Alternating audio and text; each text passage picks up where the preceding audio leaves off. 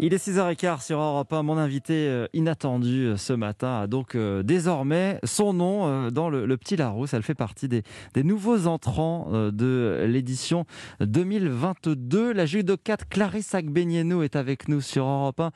Alors ça vous fait quoi d'avoir votre nom dans le dictionnaire? Alors là, même le fait de vous l'entendre dire, je me dis non mais c'est pas possible. Moi qui l'ai tellement côtoyé étant jeune, je je pense je savais même pas qu'il y avait une petite place pour euh, des, des, célébrités et euh, j'ai hâte en tout cas de le voir et de regarder ce qui a marqué sur moi pour la curiosité. Vous n'avez pas reçu la, la, définition qui sera inscrite en face de votre nom, vous ne l'avez pas, le texte Non, je, je, là c'est surprise. Là je pense que c'est surprise pour tout le monde, mais surprise pour moi aussi. Alors on va essayer de la faire la définition, mais je pense qu'il euh, y aura ces éléments-là.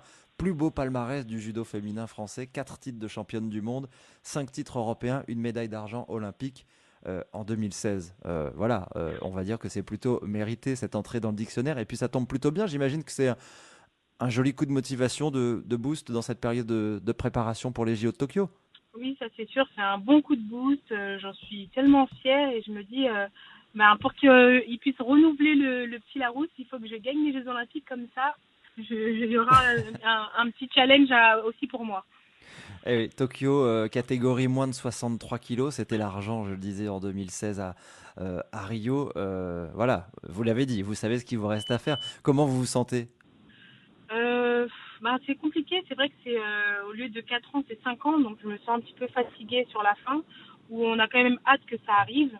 Mais bon, c'est, on, est, on est plus vers la fin qu'au début, donc j'espère que ça va, ça va arriver vite pour qu'on puisse en, terminer un petit peu de cette année compliquée. Et en, plus, en tout cas pour nous les athlètes, c'est un peu compliqué, mais on, y arrive à, on arrive à bout bientôt. Ouais, c'est ça. Vous avez géré le report des Jeux d'un an, l'incertitude, les conditions sanitaires euh, compliquées. Euh, ça n'aura pas été la préparation la plus sereine, c'est certain. Non, pas plus sereine, pas la plus simple. Et euh, c'est vrai que c'était une année qui était très euh, chargée en émotions et, euh, et, et, en sport, parce que c'est vrai qu'on refait une deuxième année bah, consécutive pour s'entraîner, donc c'est pas simple. Hmm. J'ai vu que vous aviez fait un passage par La Réunion dans cette phase d'entraînement, l'île de La Réunion.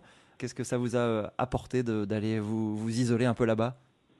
Alors c'est ce qu'il faut dire, c'est que pendant le premier confinement euh, l'année dernière, je me suis euh, confinée là-bas pour euh, bien m'entraîner et je me suis bien entraînée, mais malheureusement les Jeux Olympiques ont été reportés. Je suis retournée en décembre pour m'entraîner pour les, les masters que j'ai gagnés début janvier et je me suis super bien entraînée. J'ai vraiment eu le bah, de bons ressentis, une bonne énergie là-bas. Je ressens vraiment une bonne énergie. Donc je me suis dit pour repartir euh, à, pour vraiment avoir toute cette énergie dont j'ai besoin et de relancer la préparation, j'avais besoin d'un petit changement parce que c'est vrai que cette année avec euh, le Covid, on n'est pas beaucoup parti en s'entraîner ou pas, pas, beaucoup parti en stage ou ni en compétition. Donc j'avais besoin d'un regain d'énergie, d'un souffle et je suis retournée à la Réunion et ça m'a fait énormément de bien. C'est votre peut-être votre lieu porte-bonheur avant les grandes compétitions. C'est ça, je veux dire ça, ça je pense. 23 juillet pour les JO de Tokyo, il y aura les championnats du monde avant. Oh, les championnats du monde le début juin. Et euh, j'ai normalement les championnats du monde ne sont n'ont pas lieu quand il y a les Jeux Olympiques, mais comme c'est une année particulière et que l'année dernière il y avait les Jeux donc il n'y avait pas les mondes, ils ont mis euh, ben, les deux en même temps comme ils comme ils ont pu. Et j'ai parlé avec euh, en tout cas mes entraîneurs qui n'étaient vraiment pas pour que je fasse les championnats du monde, mais j'ai décidé moi de jouer un peu à la roulette russe et de tout gagner. C'était soit soit tout soit rien. Voilà, le tout ou rien, le qui tout double. on va vous suivre, en tout cas, Clarisse Abguenienou, et on vous verra peut-être porte-drapeau euh, de la délégation française à la cérémonie euh, d'ouverture, puisque vous êtes euh, candidate.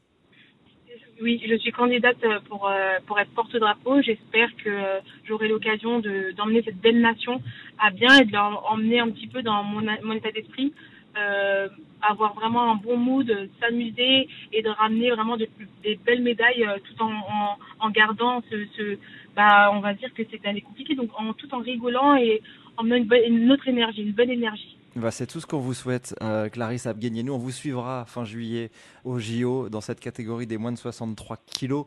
Et on était content d'avoir de vos nouvelles à l'occasion euh, eh bien de cette entrée dans le dictionnaire, dans le Petit Larousse. Encore bravo à vous et à bientôt avec une médaille autour du cou, je vous le souhaite. Merci beaucoup. Bonne journée. Bonne journée à vous aussi. À bientôt.